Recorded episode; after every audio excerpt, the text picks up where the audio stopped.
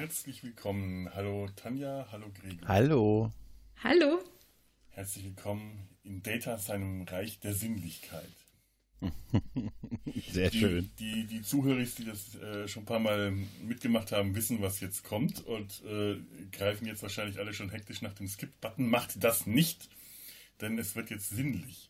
Wir äh, haben uns in Anlehnung an den großen Hermes Fettberg, der einmal in seiner netten Lightshow eine äh, Eierlikörflasche dicht an seiner Wange geöffnet hat, um seinen Zuschauers eine sinnliche Offenbarung zuteil werden zu lassen, nämlich dieses Geräusch einer sich frisch öffnenden Eierlikörflasche sinnlich ähm, zu vermitteln, haben wir uns gedacht, das machen wir auch in irgendeiner ähnlichen Form, indem wir jetzt ähm, zu Beginn jeder Folge hier bei Data San Hals und im Sumpf ein äh, Geräusch euch vorspielen, das, von dem wir hoffen, dass es euch eine sinnliche oder wenn nicht sinnlich, dann zumindest sinnlose ähm, Offenbarung zuteil wird. Ist eine Erfahrung und ähm, weil, weil, weil äh, ich mir, die, mir, mir, langsam die Sinnlichkeit ausgeht, habe ich hier zwei besonders sinnliche Gäste und der eine sinnliche Gast, der Gregor, hat uns da ein Geräusch heute mitgebracht. Und Gregor, was löst dieses Geräusch, das wir gleich hören werden, denn in dir aus? Also in mir löste es, als ich es äh, damals zu Beginn meiner jungen Adoleszenz, keine Panik Leute, sehr häufig gehört habe, ein Gefühl von Freude und Ekstase aus. Und noch heute ähm, freue ich mich immer wieder, es so retromäßig zu hören, denn es eröffnete mir, und das ist im Geist von Star Trek, eine neue Welt, unbekannte Welten, wo ich noch nie vorher gewesen bin. Dieses Geräusch ermöglichte mir den Zugang dahin. Und deshalb, äh, ja, ein Quell ewiger Freude und ein schönes Nostalgiegefühl. Dann spiele ich das mal ab.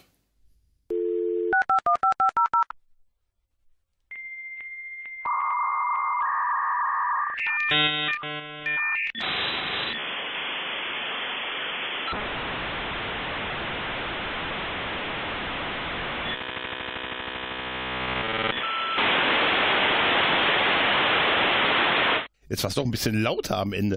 Aber es ist wie Sandpapier, das über die Haut fährt und einem dieses mhm. wohlige Gefühl gibt, aber gleichzeitig die Angst vor der Telefonrechnung hochkommen lässt. Ja, ja. ja Damals ja, ja. in jungen Jahren noch relativ genau. hoch, ziemlich hoch war an solchen Stellen. Und das Tolle war, man hat an dem Geräusch halt gehört, ob die Verbindung klappt oder nicht. Ah. Oh ja. Mhm, mhm. Das war toll. Und ich habe das auch sehr häufig gehört, weil ich äh, schlauer Mensch, der ich damals war, und ich weiß bis heute nicht, ob ich das wirklich schlau oder ob ich das einfach nur nicht richtig verstanden habe, die Verbindung immer wieder unterbrochen habe, wenn eine Seite geladen war, damit ich äh, für den Zeit, wo ich mir dann die Seite anschaue, die Telefonrechnung nicht zahlen muss. Okay. Oder ob das jedes Mal bei der Einwahl schon was gekostet hat. Ich habe keine Ahnung. Aber nee, es war schon Zeit. Ich glaube, das war schon, hat es ja. schon, die war schon die Zeit. Aber das habe ich, das habe ich nicht gemacht. Das habe ich, ich auch zum ersten Mal, dass das jemand macht. Okay. Ja, ja, so schlau war ich damals. so gar nicht, ist gar nicht so unclever. Du hast es einmal geladen und dann war es ja sowieso viel Text zu der Zeit nur, ne? Ja, ja, stimmt. Ja, das habe ich aber auch so gemacht. Ne? Einmal nur Echt? kurz alles laden und abrufen, also E-Mails abrufen und Seite, die ich lesen will, laden und dann direkt wieder deaktivieren. Ach, aber trotzdem hat es sich mit der Zeit sehr, sehr intensiviert, was ich da genutzt habe. Und die hm. Rechnungen sind dann doch bald nach oben geschossen. Ne? Ja, siehst du mal, also stehe ich dann, wenigstens nicht allein da ja, mit dieser komischen Angewohnheit. Und dann wollte ich im Forum schreiben, habe wie gesagt die Seite geladen, ähm, dann offline gegangen, alles gelesen, meine Antwort in Word vorgeschrieben, online gegangen, gepostet. Oh ja. Hm. Hm. Also auf jeden Fall wart ihr das definitiv dann doch. Gemacht. Dann wart ihr doch cleverer als ich anscheinend.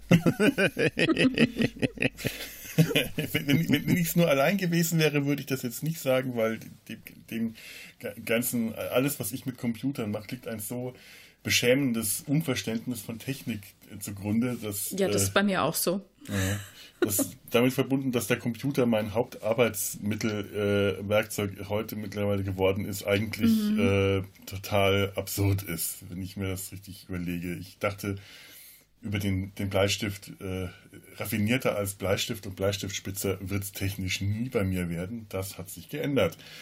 Das, mhm. äh, ja, aber dieser, dieser Klang, dieses, dieses schrille Schreien des Modems, mhm. das, äh, das, das, das hat wirklich in mir eine Mischung immer aus, aus Vorfreude, aus, ah, jetzt kommt die große Welt und gleichzeitig immer so ein, so ein bisschen Angst, ich könnte irgendwas mhm. Falsches anklicken und dann muss ich unglaublich viel bezahlen, weil ich Der irgendwas Teil. nicht verstanden habe. Das ist wirklich so eine ganz gemischte, das ist eine Gänsehautgeräusch. Ja, das hat's ja so toll gemacht und ich glaube, es gibt kein anderes Gefühl, was diese beiden Sachen so ja. ausgelöst hat, wie dieses Geräusch damals. Und das Internet war ja. für mich auch richtig fremd. Ich bin überhaupt erst, ich glaube, 99 dazugekommen, ins Internet zu gehen, weil ich das mhm. vorher keine Lust hatte. Und da hatte ich dann zum ersten Mal einen eigenen Computer.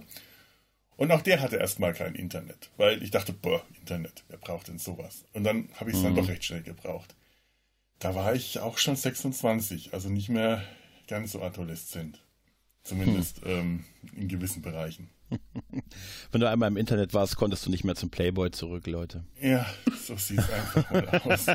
Auch die Geduld, die man, äh, die, die, die Geduld, eine, eine, eine ich, nee, nee, die, eine Sinnlichkeit hinauszuzögern, bis sich das Bild aufgebaut hat. Nee, ich weiß jetzt nicht hm. weiter. Ja, ja, ich weiß aber genau, was du meinst. Das Janeway-Foto. Oh, es dauert noch sechs da, Stunden, dann ist es fest, fertig geladen. Ja, ist schon absurd das, eigentlich. War das aus, äh, aus den Simpsons? Simpsons. Ja, ja. Ja, genau. Der Comicbook-Guy, ne? Das ist genau, ja, ja. Ich brauche, oh, nach eineinhalb Stunden, dann ist das Bild fertig geladen und dann, was auch immer. oh Gott, schrecklich. Bis wann gab es diese Modems eigentlich? Ich, also vom Geruch, ich würde jetzt wirklich sagen, dass mit Ende der 90er, frühe 2000er endete das auch, bin ich der hm. Meinung. Hm. Meint ihr, dieses Geräusch hat man 2004, vielleicht am 8. Oktober 2004 noch gehört? König der ja. Überleitungen fragt das? ich sage ja. Mancherorts bestimmt. So, und damit kommen wir nämlich dann auch zum 8. Oktober 2004.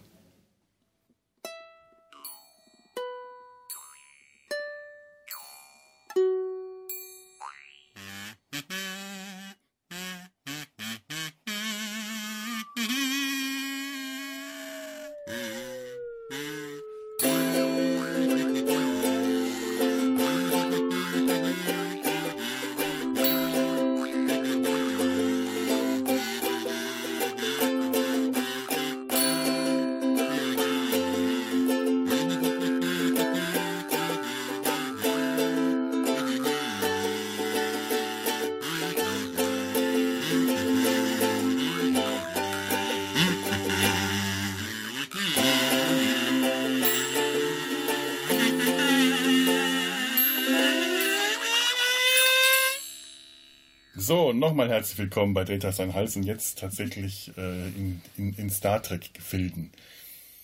Ja, 8. Oktober 2004, ich habe auch nochmal gerade geschaut, dass ich das richtig habe. Und in Deutschland 12. Februar 2006. Da fing die vierte Staffel Enterprise an. Das war die Erstausstrahlung in den USA 2004 und zwei Jahre später dann bei uns. Und mit dieser vierten Staffel möchte ich mich eine Weile beschäftigen. Generell überhaupt mit Enterprise, aber äh, weil es eine schöne Serie ist, die ich einfach gerne mag. Mhm. Aber auch weil das, äh, weil Enterprise wie Prequel-Serien das ja doch recht gerne tun, sehr viele Fässer aufgemacht hat, die äh, damals also bei mir für einige äh, Irritation gesorgt haben, weil immer das Gefühl hatte, das passt doch jetzt nicht wirklich zu dem, was der Rest von Star Trek uns äh, vorher respektive für später erzählt hat. Wie kriegen die das noch zusammen? Da sind so viele lose Fäden, verknüpfen die die noch? Und in der vierten Staffel haben sie das ja tatsächlich dann, ähm, nachdem eigentlich schon ziemlich klar war, dass die Serie nicht viel länger äh, machen wird als wahrscheinlich die vierte Staffel, mhm. ähm, haben, haben sie das dann versucht, eben diese losen Fäden in mehreren Mehrteilern zu verknüpfen. Und was ich jetzt vorhab, ist so ein bisschen äh, in den kommenden Folgen, Zeiten, Monaten, Jahren, das wird je nachdem, wann sich ergibt, mit so ein paar dieser losen Fäden aufzuräumen, um mal zu schauen, welche, welches Fass, das sie aufgemacht haben, um ein anderes Bild zu bedienen, sie wie geschlossen haben. Und der erste lose Faden den, äh, um den wir uns heute kümmern, es ist äh, der temporale Kalte Krieg, was sie gleich direkt in der allerersten Folge der ersten Staffel eingeführt haben. Der TKK, wie ich es bei uns in den Notizen intern so schön genannt habe. Und dann direkt von Tanja äh, die Assoziation Tiefkühlkost oder TKKG kam. Und ich das jetzt nicht mehr aus dem Kopf bekomme. dass da eigentlich Gabi noch fehlt. Aber es ist ja Krieg und deswegen dürfen Mädchen nicht dabei sein, weil es zu gefährlich ist. Da hat sie Tarzan zu Hause gelassen. Ja, Tarzan. Bei ihrem Hund. Aber der ja. Hund durfte wahrscheinlich mit. Ja, und äh, das ähm, Jetzt habe ich, den, jetzt hab ich wegen diesem blöden TKKG-Witz schon den Faden verloren. Das, das habe hab ich jetzt davon. So viel zu den losen Fäden. Ja, super. Mhm. Die eigenen losen Fäden sind immer die besten. Mhm.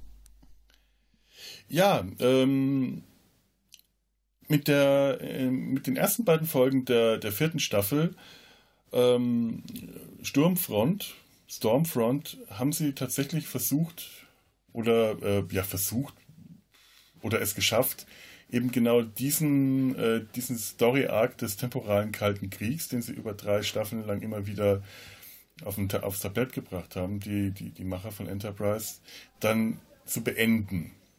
Hm. Mit dieser Doppelfolge wollen wir uns heute ein bisschen beschäftigen, aber auch generell so mit dem temporalen Kalten Krieg einfach mal schauen, wie das bei uns damals so ankam, wie, wie, haben wir das wahrgenommen, wie haben wir das Ende jetzt empfunden? Ist das ein, eine zufriedenstellende äh, Be Be Beendigung die, also, äh, dieses, die, dieser Story oder sind da noch lose Fäden übrig geblieben? Wie ist denn bei euch überhaupt generell damals so der, dieser temporale kalte Krieg, dieser Handlungsstrang, der immer wieder aufgetaucht ist. Äh, wie habt ihr den damals wahrgenommen? War das etwas, was ihr, was euch gefallen hat oder was euch eher gestört hat? Tanja. also man muss anfangen. Es fing ja, es fing ja direkt in der ersten Folge schon an ne? und es war so mystisch. Man wusste ja gar nicht, was es damit auf sich hat und welche äh, Dimension das ausnehmen würde oder was genau dahinter steckt und ähm, also es zieht sich ja durch die Serie, kommt aber eigentlich immer recht selten vor. Und deswegen mhm. blieb mir das alles sehr diffus. Ich konnte das dann immer nicht so richtig greifen, um was es da genau geht und oder was das Ziel ist. Ich meine, das wussten sie ja letzten Endes wohl auch noch nicht so ganz. Und dann streut man halt immer mal sowas ein. Und dann muss ich aber leider sagen, dass ich ähm, Enterprise nicht komplett verfolgen konnte. Das war halt auch so eine Zeit, wo ich gerade alle Serien geguckt habe und äh, die meisten auch das erste Mal. Und da war dann noch so eine neue Serie obendrauf, wo ich mich mit noch so viel mehr beschäftigen musste. Einfach zu viel. Ich habe das nicht geschafft. Also auch, weil das ja auch äh, an die Ausstrahlungszeit gebunden war. Ich meine, ne, man mhm. arbeitet, hat einfach Dinge mhm. im Leben und ich habe das nicht geschafft, das alles aufzunehmen oder zu gucken. Ich habe primär äh, TUS und TNG aufgenommen auf VHS. Ich habe da schon äh, halbwegs aufgegeben, bei DS9 und Voyager das zu konservieren für mich und habe da auch nimmer nur mitbekommen, was gerade lief und bin da ja dann auch schon so diffus durch die Staffeln dann gestolpert und dann habe ich das irgendwann auch nicht mehr mit Enterprise geschafft und habe es dann aufgegeben, das erstmal aufgeschoben. Also von daher habe ich das damals dann erstmal unterbrochen für mich. Ich wusste dann ganz lange gar nicht, wie es denn damit weitergegangen ist. Gregor, wie war das bei dir? Ähm, ich finde das äh, gerade nur sehr interessant, was, was Tanja sagt. Stimmt, du hast ja das fast alles zur selben Zeit dann nochmal, also zum ersten Mal gesehen. Was für, ein, mhm. was für ein riesiger Input eigentlich, ne? Ja. Da, also ist unglaublich eigentlich aus vier Serien parallel das gleichzeitig. Das ist schon echt krass. Ähm, also ich bin damals bei Enterprise auch, ich bin damals irgendwann ausgestiegen. Ich habe, glaube ich, bis so in die Richtung zweite Staffel geguckt. Dann habe ich bin ich so ein bisschen rausgegangen aus dieser Serie und habe dann zehn Jahre gebraucht, bis ich zurückkam. Und dann habe ich die mal so in einem Rutsch geguckt und habe die so jetzt kennen und schätzen, sehr schätzen gelernt. Und ich muss auch sagen, ich fand das durchaus interessant, ähm, aber ich fand auch, dass sie in vielen Fällen immer nicht so richtig was draus gemacht haben. Also ich glaube, es sind gerade 14 Folgen von 98, die sich mit diesem Thema beschäftigen und davon sind auch viele Folgen, wo das eher nur so am Rand erwähnt mhm. wird. Also die Idee mit dem hier, dieser temporale kalte Krieg, Zeit Zeitagenten, das war ja immer schon so ein Thema von Star Trek hier, Star Trek 4, Zeitreisen und so, das war ja immer schon eine Prämisse bei Star Trek. Dass sie da mal was draus so machen mit so einer Art Abkommen und in eine Art Direktive, Spielregeln, nach denen sich alle Leute halten und wir wissen, dass das nicht funktioniert, ist schon interessant, aber ich fand, dass sie dann doch recht wenig draus gemacht haben, weil auch die, weil es auch zu sehr verteilt war und dieses Ende, ich habe tatsächlich jetzt erst gedacht, ach stimmt ja, das war ja das Ende, das war nicht mal, war mir nicht mal mehr so präsent, dass das das Ende dieses Kalten Krieges war und äh, ja. Ja. Es war ist ein bisschen mir, ins Nichts gelaufen. Mhm. Ja. ja. es war bei mir auch recht ähnlich. Also 2000, äh, 2004, äh, 2006 um den Dreh rum ähm, hatte ich schon hatte ich keinen Fernseher mehr und habe mir meine Unterhaltung entweder von DVDs geholt oder irgendwie mhm. äh, ja aus dem Internet besorgt. Da kommt das Modemgeräusch wieder äh, wieder mit ins Spiel. Und äh, meine aktive Star Trek-Zeit war zu der Zeit auch vorbei. Aber ja. Enterprise hat mich dann wieder interessiert. Nur es war halt schwierig, da lückenlos ranzukommen. Äh, Gerade weil das Internet und Streaming, äh, solche Dinge waren dann doch eher noch Zukunftsvisionen. Also habe ich sehr lückenhaft in zum Teil sehr schlechten Bildqualitäten und auf sehr dunklen Pfaden und äh, aus dunklen Ecken mir diese Serie zusammengeräubert, um es mal ganz äh, deutlich zu sagen. Und äh, hatte daher auch überhaupt kein richtig einheitliches Bild. Zum Beispiel die ganze dritte Staffel, dieser Xindi-Krieg, den habe ich wirklich mhm. erst jetzt äh, vor äh, ein, zwei, drei Jahren verstanden, als ich das auf Netflix nochmal gesehen habe. Mhm. Und den temporalen Kalten Krieg, das war so eine Geschichte, die äh, so bruchstückmäßig aufgeploppt ist. Ganz viele Dinge habe ich verpasst und ein, einen ganz wichtigen Teil, der in einem, einem Satz vorkam, habe ich überhaupt erst letzte Woche erfahren. Dachte, ach so, jetzt wird mir welcher, klar. welcher war das? Ähm, Mist. ja, hervorragend, hervorragend. Ich habe das Heilmittel gegen folgende Krankheiten vergessen. oh. Das kommt dir bestimmt wieder. Fällt mir wieder ein, aber ja. es war nee, wirklich ich, so ein ich, Moment. Also ich glaube, das Problem war wirklich, dass sie das über die ganze Serie halt gezogen haben und dafür haben sie es nicht konsequent am Stück zu sehr verfolgt. Und das war ja auch so ein bisschen, das hing ja auch viel an diesem, an diesem Daniels, ne, diesem Zeitagenten aus dem 31. Jahrhundert oder 29. Ich vergesse, verwechsel jetzt immer.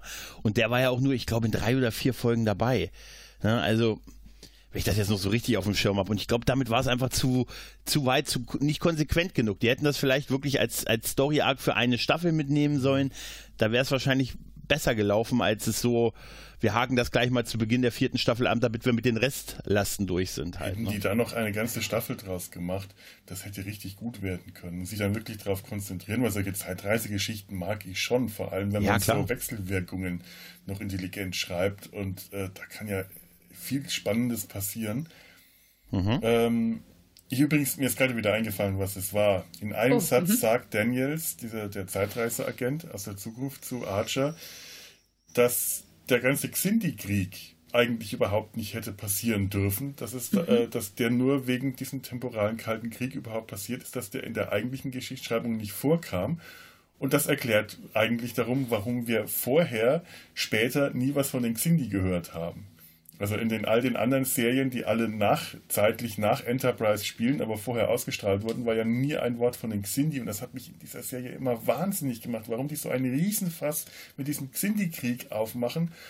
Und man aber genau weiß, der, die Xindi wurden in keiner der anderen Serien auch nur erwähnt, weil klar, die ja noch nicht wissen konnten, die Schreiber, dass da später mal im Prequel die vorkommen. Und mit diesem einen Satz wird das erklärt weil das mhm. tatsächlich nicht die eigentliche Geschichte war und die jetzt nur durch diesen temporalen Kalten Krieg dazu kam. Aber kann man dann, also ich meine, das ist wieder dieses Zeitreiseproblem, mhm. kann man dann davon ausgehen, dass es dann in den zukünftigen Serien nicht hätte schon sein müssen? Oder haben wir die erste Version gesehen, bevor in der Vergangenheit dann die Zeit geändert wurde? Ich würde auf das zweite tippen, hm. aber ja dann kommen wir wieder mit Zeitlinien und äh, solchen Dingen äh, ins Gehege. Also beziehungsweise dann müssen wir die auch wieder mit reinnehmen. Und wie viele Zeitlinien es jetzt mittlerweile offiziell bei Star Trek gibt, weiß ich nicht. Inoffiziell wahrscheinlich unendlich viele. Ich habe keine Ahnung. Ja, aber sagen wir mal ehrlich, diese ganze Sache ist natürlich schlicht und ergreifend, weil das einfach eine Serie ist, die später produziert wurde. Ne? Deshalb sind, und dass man, warum, ich finde es auch gar nicht verkehrt, dass man sagt, wir führen da auch nochmal Wesen ein, die man später nicht mehr kennt. Da sind dann 100 Jahre vergangen. Vielleicht hat man mit denen einfach keinen Kontakt mehr. Man redet nicht mehr mit denen. Die haben sich in eine andere Richtung entwickelt. Warum? Es muss ja nicht alle nochmal wieder auftauchen. Also theoretisch hätte man das auch also akzeptieren können halt. Ne? Ja, es ich ist meine, halt das ist jetzt eine Begründung. Mhm. Ne?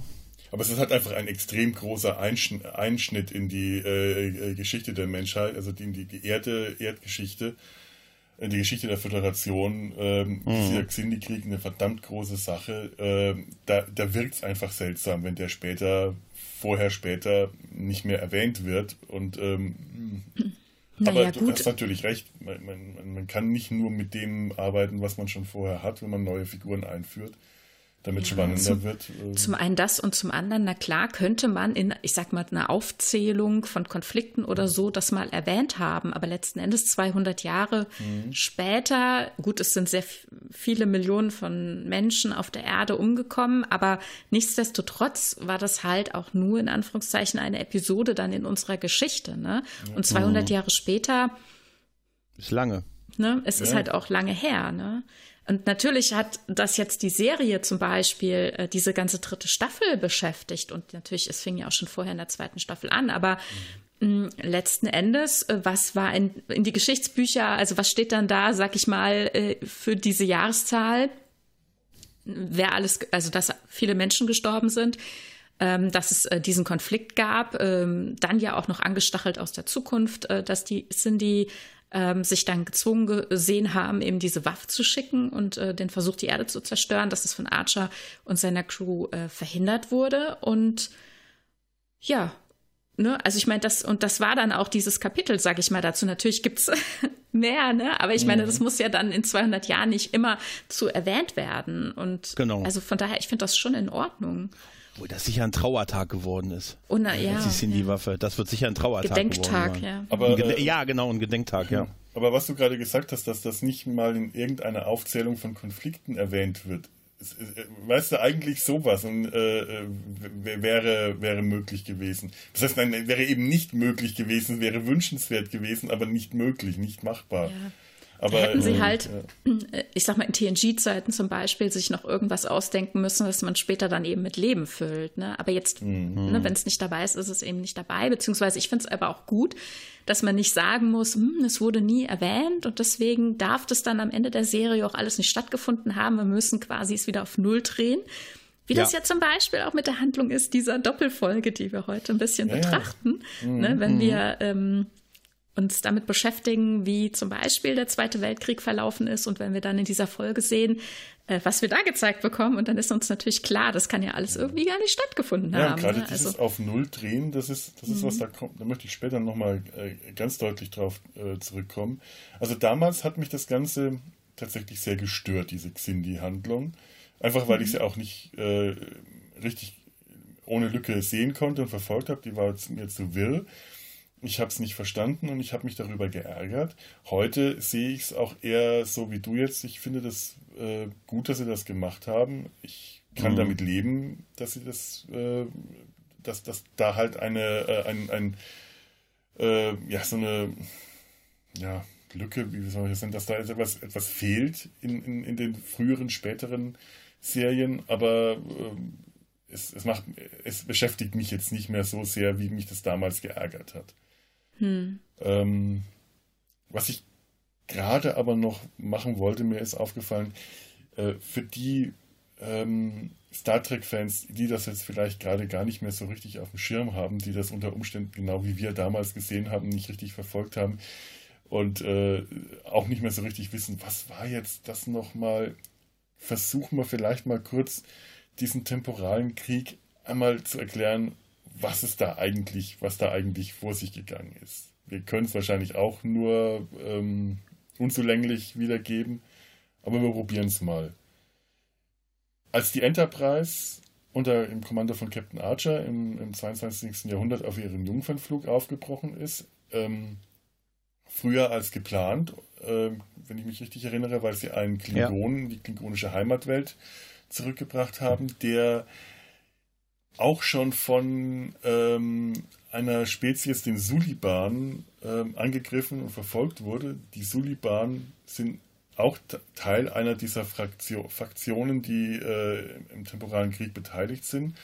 Wurden sie unterwegs, wie war das, von Daniels äh, wurden sie unterwegs in diesen temporalen Kalten Krieg reingezogen. Aus ihrer Mission kurz raus. Archer wurde vom Crewman, von einem Crewmitglied Daniels, der sich als temporaler Agent aus dem 30. oder 31. 31. 31. 31. Jahrhundert, ja. Jahrhundert äh, entpuppt hat, rausgezogen und der hat ihm gesagt, äh, hier findet ein kalter Krieg statt, ein temporaler kalter Krieg. Zeitreisen sind im 31. Jahrhundert vollkommen üblich, aber ähm, unterliegen gewissen Regulationen, einem, einem Abkommen, dem sich genau. alle zeitreisenden Völker ähm, angeschlossen haben, allerdings eher widerwillig und ähm, nicht, äh, und nicht unbedingt alle das auch wirklich befolgen, sondern versuchen das auch zu umgehen und daher äh, hat sich so ein schwelender Konflikt aufgebaut.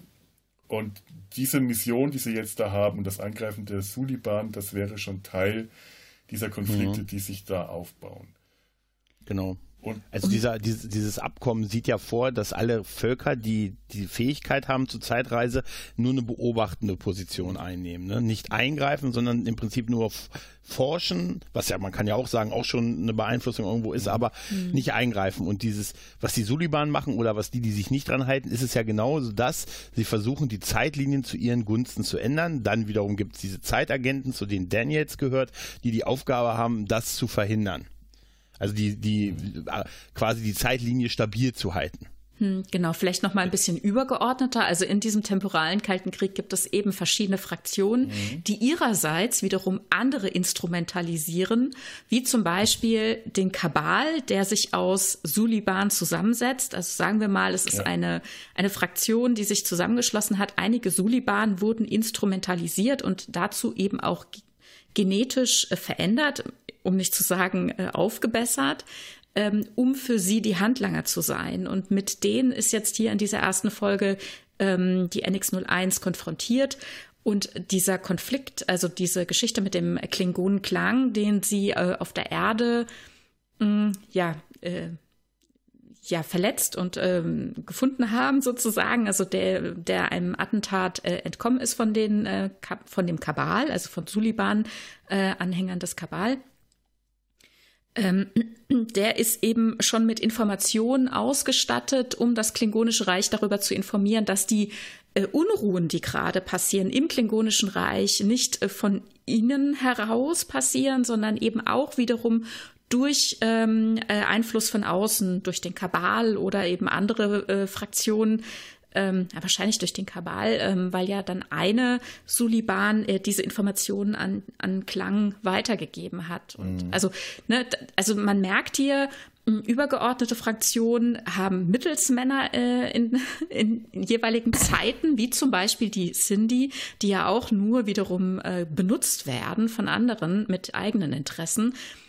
Wie jetzt hier eben die, die Suliban, die sich als Kabal zusammengeschlossen haben, ähm, die vers versuchen ähm, zum Beispiel das Klingonische Reich zu destabilisieren oder äh, sich bei der Enterprise einzumischen in Handlungsstränge äh, oder, oder, oder. Ne? Also hier gilt das immer, die, die gehen halt wirklich durch die Zeit und versuchen bestimmte Dinge schon frühzeitig äh, zu manipulieren, damit es später mal, Jahrhunderte später womöglich, dann zu gewissen Auseinandersetzungen gar nicht kommt, dass man dann selbst gewinnt zum Beispiel. Also weit, mhm. weit reichende Folgen. Und in dem Moment, wo sich dann eine Partei Jahrhunderte später oder früher einmischt, ne, äh, hat es natürlich Auswirkungen wieder auf andere Parteien und so geht's immer ein stetes Hin und Her. Mhm. Ja, und ähm, was, was, nein, was, was ich, was, was daran, ja, es ist, es ist halt äh, timey-wimey, wibbly-wop äh, so ein ja. bisschen. Also der Doktor würde sich da sehr wohlfühlen, wahrscheinlich. Aber gerade diese ähm, Darstellung auch von diesen unterschiedlichen Zeitlinien, die sehen wir ja auch so in so Greenscreen-Szenen, wenn dann einzelne Personen dann auch Zeitagenten äh, sehen und im Hintergrund, wie die ja, wie die geänderten Zeitlinien Auswirkungen haben auf Dinge, die mhm. noch passieren. Also wie dann, wie sie weggewischt werden, Ereignisse oder Ereignisse anders dargestellt werden. Das ist schon, also das ist schon ein Riesenfass, was die da aufmachen, muss man natürlich sagen. Ne? Also eigentlich dürfte es gar nichts anderes mehr geben, weil du, du selbst als handelnde Person, wie auch die Enterprise, du kannst dir ja nie sicher sein, ob du jetzt nicht irgendwo in einer Mani was ist dann der Unterschied zu einer dem normalen Ablauf und einem manipulierten Ablauf? Das kannst du ja, wie sollst du das auseinanderhalten? Das geht das, ja gar nicht. Das, das ist dein du, Leben halt, ja. ne? Das, kann, das ja. kannst du aus der Sicht des, des, des Unbeteiligten, also des, des äh, Nicht-Zeitwissenden äh, eigentlich überhaupt nicht, nicht erkennen. Genau. Und die ganzen, ähm, äh, also überhaupt alles, was da passiert an, an Handlungen, also, äh, es, es läuft alles immer so ein bisschen im Hintergrund. Man, man, man kommt mal für ein paar Minuten, tritt plötzlich Daniel ins Spiel. Das heißt, Archer betritt einen, Captain Archer betritt einen Lift oder geht mhm. um eine Ecke und ist plötzlich irgendwo ganz woanders äh, mhm. im 26. Jahrhundert. Auf Wurde der, Q schon so gemacht.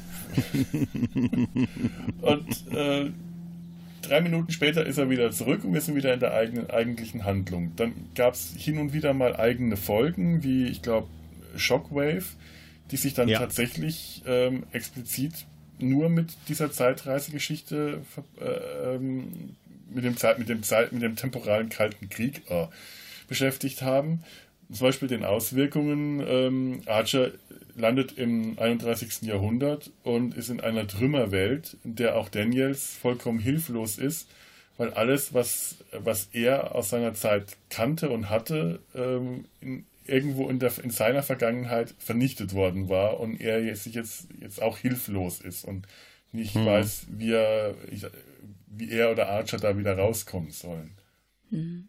Auch eine sehr beeindruckende Folge, äh, ja. weil ich da damals, als ich das gesehen habe, dachte, okay, das war's. Wie kommt man, wenn man auf Zeitreise mhm. angewiesen ist, aber keine Möglichkeit zur Zeitreise hat, mhm. da wieder raus? Ich weiß auch gar nicht mehr, wie sie rausgekommen sind, aber irgendwie, äh, es war spannend.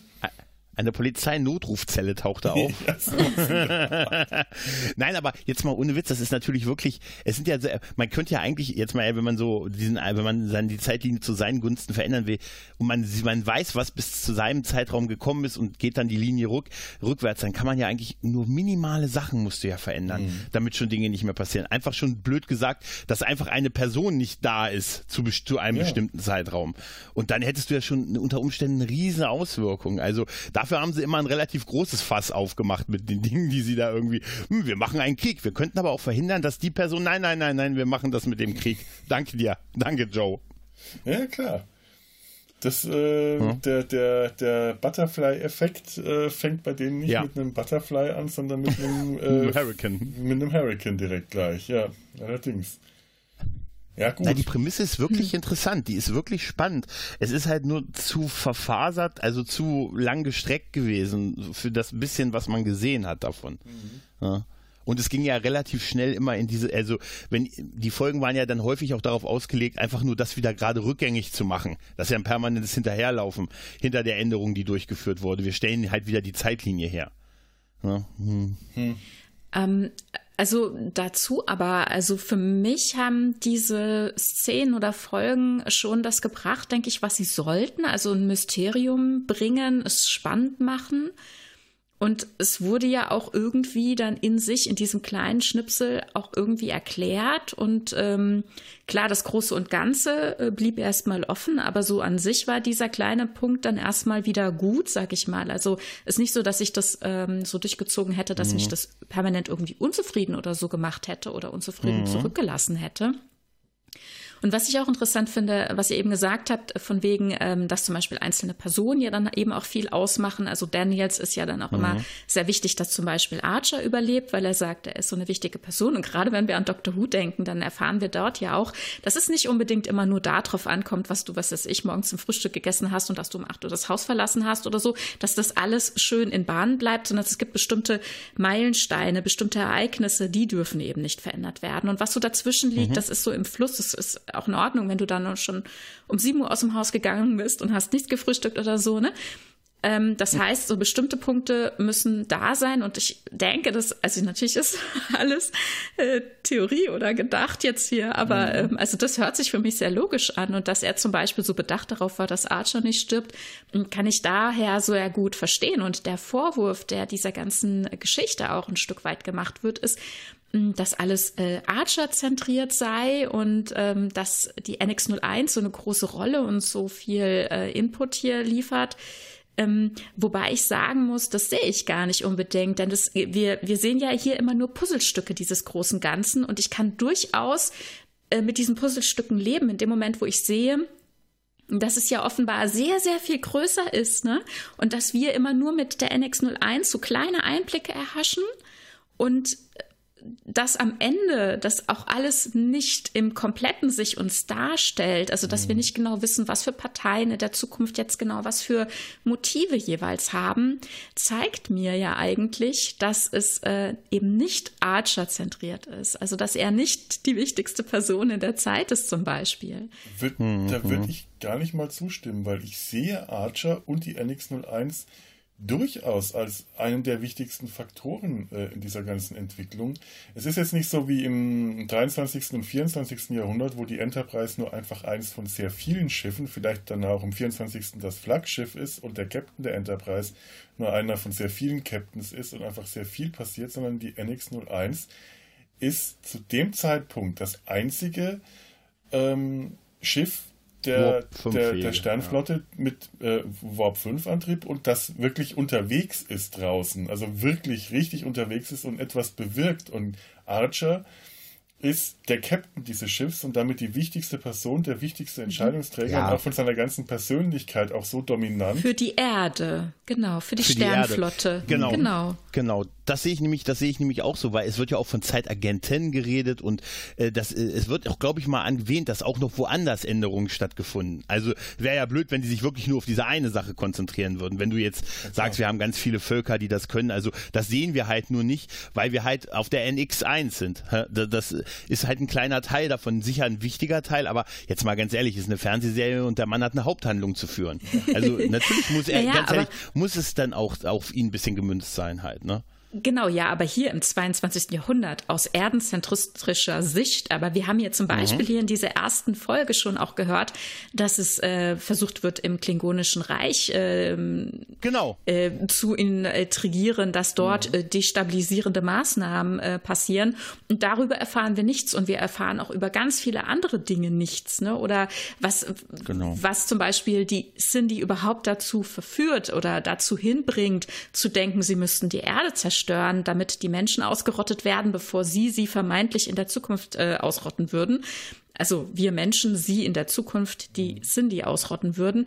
Das wiederum ja auch quasi ähm, äh, beeinflusst äh, durch diese Sphärenbauer, die genau wie jetzt hier eben, äh, also am Anfang, wir sprachen davon, dass die, äh, dass der Kabal, also diese genetisch aufgewerteten Suliban ja quasi von diesem Zukunftstypen, von dem Future Guy, ähm, äh, instrumentalisiert wurden. Ne? So wurden ja wiederum mhm. andere auch von anderen äh, instrumentalisiert und von, also wir kriegen einen Hauch davon, was dort alles passiert. Das sind viele Fraktionen. Und wie du sagst, Gregor, es sind viele Zeitagenten später, also jetzt gerade mhm. hier äh, in der vierten Staffel dann, mh, gezeigt, sehr viele unterwegs und die haben ja auch wiederum alle ihre Aufgaben und Agenten und ja. äh, Agenten und Agenten, Agenten. Ja. genau, die, äh, die wiederum auch wiederum Kontakte haben in die Vergangenheit und, und, und. Ne? Also und das alles hier, natürlich ist das hier, was die Sternflotte und das 22. Jahrhundert betrifft, Archer zentriert. Na klar, es ist die NX-01 und wie du sagst, es ist das Schiff, das draußen ist. Aber es ist nur ein Puzzlestück in mhm. all diesem temporalen mhm. Krieg. Ne? Genau. Eine Schlacht im Krieg vielleicht, ne? Mhm. Ja, ja, natürlich. Dieser ganze äh, äh, Xindi-Konflikt ist eigentlich ein, äh, eine Schlacht im temporalen äh, Krieg oder auch im temporalen Kalten Krieg zu dem Zeitpunkt. Eigentlich nur, mhm. möglicherweise auch nur ein Randkriegsschauplatz. Äh, äh der nimmt für, für uns sehr viel Platz ein, für die Serie mhm. sehr viel Platz ein, weil es halt aus Sicht der Erde erzählt wird. Aber es kann sein, dass das äh, im gesamten äh, temporalen äh, Krieg generell gar nicht so groß äh, ist, wie wir das wahrgenommen, äh, wie wir das jetzt wahrnehmen oder wie das in der Serie wahrgenommen äh, mhm. wird. Dass da andere äh, Schauplätze unter Umständen viel wichtiger sind und das sind halt dann andere Leute damit beschäftigt, die wir nicht zu sehen bekommen. Das kann schon sein. Mhm. Ja. Aber andererseits ist ja auch die Erde wiederum ähm, spielt den, den, den wichtigen Punkt darin, die Föderation zu bilden. Ohne die Erde würde die ja. Föderation nicht gebildet mhm. werden und ohne die Föderation gäbe es zum Beispiel die, die, die, also die, die Zeitagenten wie Daniels, die kommen ja aus der Föderation. Das ist ja ein offiz mhm. ja offizieller Teil der Föderation der Sternflotte im äh, 31. Jahrhundert und dazu muss es wiederum die Föderation geben und dazu muss es muss die Erde äh, darf die Erde nicht vernichtet worden sein und äh, also genau es, es ist schon ähm, unter Umständen äh, für den Ausgang des, äh, für den, den, Erhalt der Zeitlinie ist, äh, ist es wichtiger, dass die Erde überlebt als äh, das Klingonische Reich, wenn man möglicherweise ist. Wie gesagt, die, die Informationen fehlen, um das Ganze ja, zu erkennen, aber ich vermute schon, dass die Erde da zu Recht einen relativ wichtigen. Äh, ja, gut, Punkt das liegt halt in der Natur der Sache. Das ist sie halt immer in, in diesen Serien ja logisch. Ne? Aber ganz ehrlich, äh, das ist, ähm, wir sehen doch auch diesen Krieg, wir sehen doch auch diese große Schlacht dann irgendwie im 31. Jahrhundert hier mit der, ist das nicht mit der Enterprise EJ oder irgendwie sowas? Ich meine, da sehen, 26. Da, 26. Ja, oder auf jeden Fall sehen wir doch diesen großen Krieg, wo dann gesagt wird, hier, mhm. weil ihr das alles möglich gemacht habt, arbeiten jetzt die mhm. äh, Cindy zusammen mit der Föderation, um halt ne, diesen Krieg zu beenden und so. Und mit also den Klingonen, klar ist das ja. natürlich genau. ja, ja mit, Gegen genau. Die Sphärenbauer, ja, genau. Genau, also und das ist ja auch alles, ähm, es, es führt natürlich halt darauf hinaus und das zugegebenermaßen mit diesen ganzen Zeitlinien und Jahrhunderten und alles, das haben sie schon, das haben sie schon mal gar nicht mal schlecht dargestellt. Also das ist schon echt gut geworden. Andererseits ist es natürlich auch eine nette, ein netter Ausweg, den sie sich mit diesem temporalen Kalten Krieg geschaffen haben, um immer wieder sagen zu können, wir ändern was, um zu erklären, warum die Serie ein bisschen anders ist oder andere Sachen möglich hat, was man später in den Serien nicht mehr hat. Ne? Genau. Dafür ist es, das wird auch produktionstechnisch mit ein Grund gewesen sein, diese Möglichkeit zu haben. Was auch völlig legitim ist, finde ich. Ja. Hm. Ja, ja. Ja, wie gesagt, damals hat mich das irritiert. Heute finde ich das auch eher ähm, ein, ja, vielleicht nicht übermäßig raffinierten, aber einen recht guten äh, Kniff, Kniff um ja. solche Dinge zu ermöglichen. Erzählerisch ja, gesehen bei diesem Xindi-Krieg, wenn der nicht normal nicht stattgefunden hätte, ne? Wir sehen ja in der vierten Staffel das Thema, das ist auch angerissen worden bei Enterprise, aber nicht, da kamen sie nicht mehr so weit, aber das Thema auch so Rassismus auf der Erde, so Ressortiments mhm. gegenüber Aliens, ne, aufgrund mhm. des Angriffes und dass es immer mehr Leute auch auf der Erde gab, die gesagt haben, hey, ne, wenn ihr nicht überall in der Welt im Universum rumläuft und sagt, hallo, hier sind wir, dann würden die nicht hierher kommen.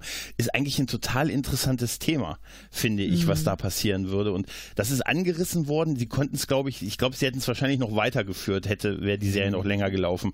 Aber es wäre wahrscheinlich wirklich auch eine Konsequenz, wie sich das auf eine Föderation ausgewirkt hat mit dieser Ressortiments, die dann äh, so auf der Sebastian Erde hat mir vor einer Weile mal ein paar ähm, äh, Romane äh, empfohlen, die Myriad Universes. Das sind mhm. Äh, Star Trek Romane, die deutlich B-Kanon sind. Also nicht nur, weil es Romane sind, sondern weil sie sich mit was wäre, wenn äh, Szenarien mhm. auseinandersetzen. Und da gibt es genau dieses Szenario, was wäre, wenn diese Bewegung, diese äh, ähm, Erde zuerst oder irgendwie so? Ich hatte diese so Erde zuerst Namen. Bewegung mhm. sich durchgesetzt hätte. Wie hätte sich dann die, äh, die, die weitere Geschichte bis ins, äh, die, die Handlung spielt dann im 23. Jahrhundert.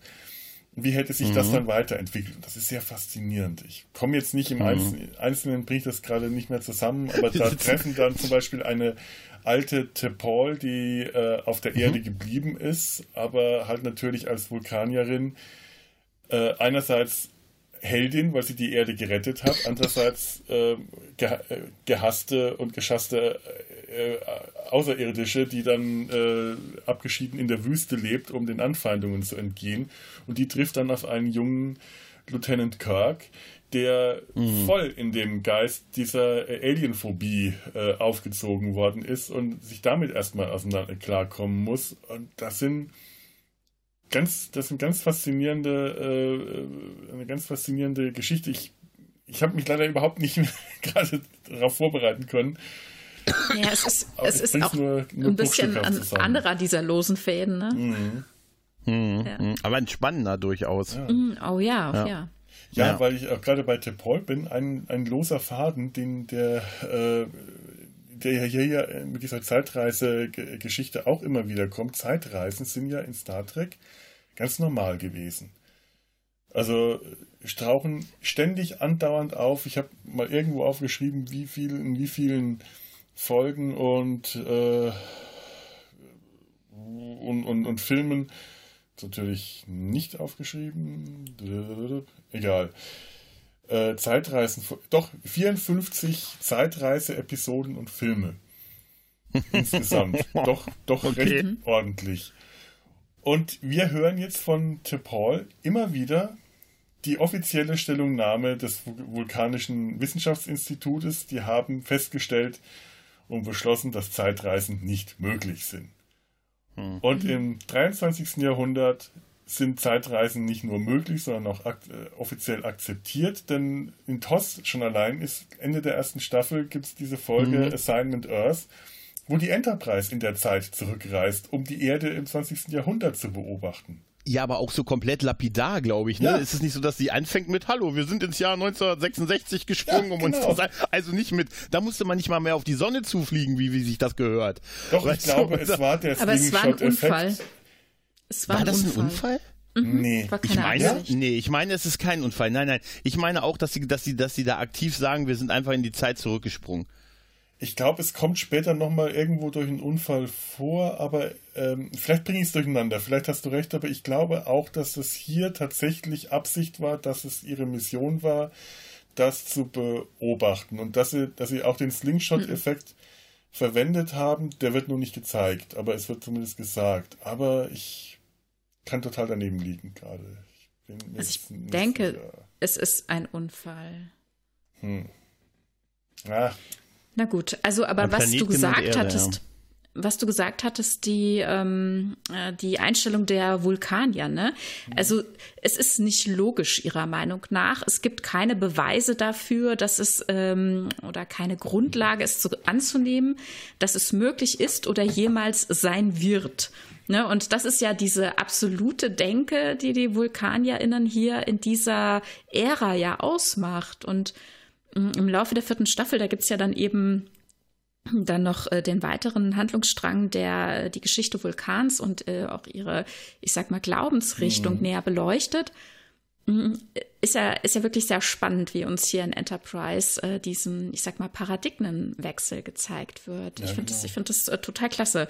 Und ich finde es äh, auch spannend, zum Beispiel, ähm, da gab es eine Szene ähm, in der zweiten Staffel, wo Paul mit Dr. Flox zusammensitzt und ähm, sie sagt, ja, das ist ja alles nicht möglich so. Und dann sagt er, naja, ähm, also man muss halt ähm, Überraschungen annehmen. Also es geht darum, seine Überzeugungen je nach dem neuesten Wissensstand eben äh, zu revidieren. Ne? Das finde ich äh, sehr schön, weil die VulkanierInnen tatsächlich in keinster Weise offen sind gerade. Also in dieser Ära mhm. hier. Mhm. Mhm. Ja, die, denen fehlt die vulkanische Neugier, denen fehlt die Offenheit für, äh, für das Unbekannte, der Forscherdrang, alles das, was man später mit Vulkaniern doch eher in Verbindung bringt, wenn nicht unbedingt als Hauptcharakteristikum, aber dann doch als etwas, was sie mit, mit ausmacht. Und auch das, wie du sagst, ist einer dieser losen Fäden, dieser Paradigmenwechsel, den die, äh, die Serie in der vierten Staffel tatsächlich in einer, wie ich finde, sehr schönen, ich glaube, Dreiteiler-Folge äh, thematisiert mhm. hat. Und dieser, die, dieser, diese kurze Bemerkung, dass Zeitreisen nicht möglich sind, gehört halt in, in, auf, auf, zu beiden losen Fäden aus meiner Sicht mit dazu. Ja, dem, ganz ehrlich, das ist das, was die Vulkanier zu der Zeit halt offiziell bekannt mhm. geben. Mhm. Äh, meine Anführungszeichen hat man, naja. Ne? Ja, die offizielle ja. Stellungnahme, ja. Die, offizielle, Stellungnahme des, des Wirtschaftsministeriums, die haben gesagt, es gibt keine Zeitreisen. Also in der Folge Ein Planet genannt Erde, Ende ja, der zweiten ist, Staffel von es TOS. Das ist eine Forschungsmission tatsächlich, ne? Mhm. Ja, da steht genau, mit ihrer Zeitreisetechnik reist die Enterprise ins Jahr 1968 zurück, um herauszufinden. Ich meine nämlich auch, dass das äh, da so lapidar mit ist keiner, ist jederzeit möglich gemacht wurde, ne? Das mal. ne? Später brauchte man die Sonne. Ja, da muss irgendwas passiert sein in der Zwischenzeit. Ja, ja. Und ob es jetzt die Folge ist, die wir da heute besprechen, ähm, tja, Tja, genau. Tja, mit diesem dramatischen Tja, ähm, ja, diesem, diesem dramatischen Cliffhanger und äh, beenden wir jetzt die, die, erste Hälfte dieser Besprechung und äh, die, äh, ja, lassen jetzt frei in der Luft die Frage hängen, werden wir die Frage beantworten, nämlich die Frage, ob die Ereignisse dieser Folge, die wir dann direkt in der nächsten, äh, im nächsten Teil besprechen werden, nämlich Stormfront 1 und 2, die ersten beiden Folgen der vierten Staffel, wie gesagt, werden die Ereignisse, die in dieser Folge die, dieser Geschichte stattfinden, das offizielle Umdenken der Vulkanier oder der Föderation im Allgemeinen, der späteren Föderation, die gibt es ja zu dem Zeitpunkt noch gar nicht, ach immer diese Zeitreise, Kopfschmerzen, ähm, werden diese Ereignisse dazu ausreichen, das offizielle, äh, die, die, offizielle ähm, Haltung zur Zeitreisen zu einem Umdenken zu bewegen. Von geht nicht, ist nicht möglich, ist unlogisch bis hin zu ja, machen wir mal. Das werdet ihr dann hoffentlich in der nächsten Folge herausfinden. Und bis dahin wünsche ich euch noch einen schönen, was auch immer äh, ihr jetzt gerade für eine Tageszeit habt und verabschiede mich hier auch im Namen meiner beiden Gästis. Macht's gut, lebt flott und in Frieden.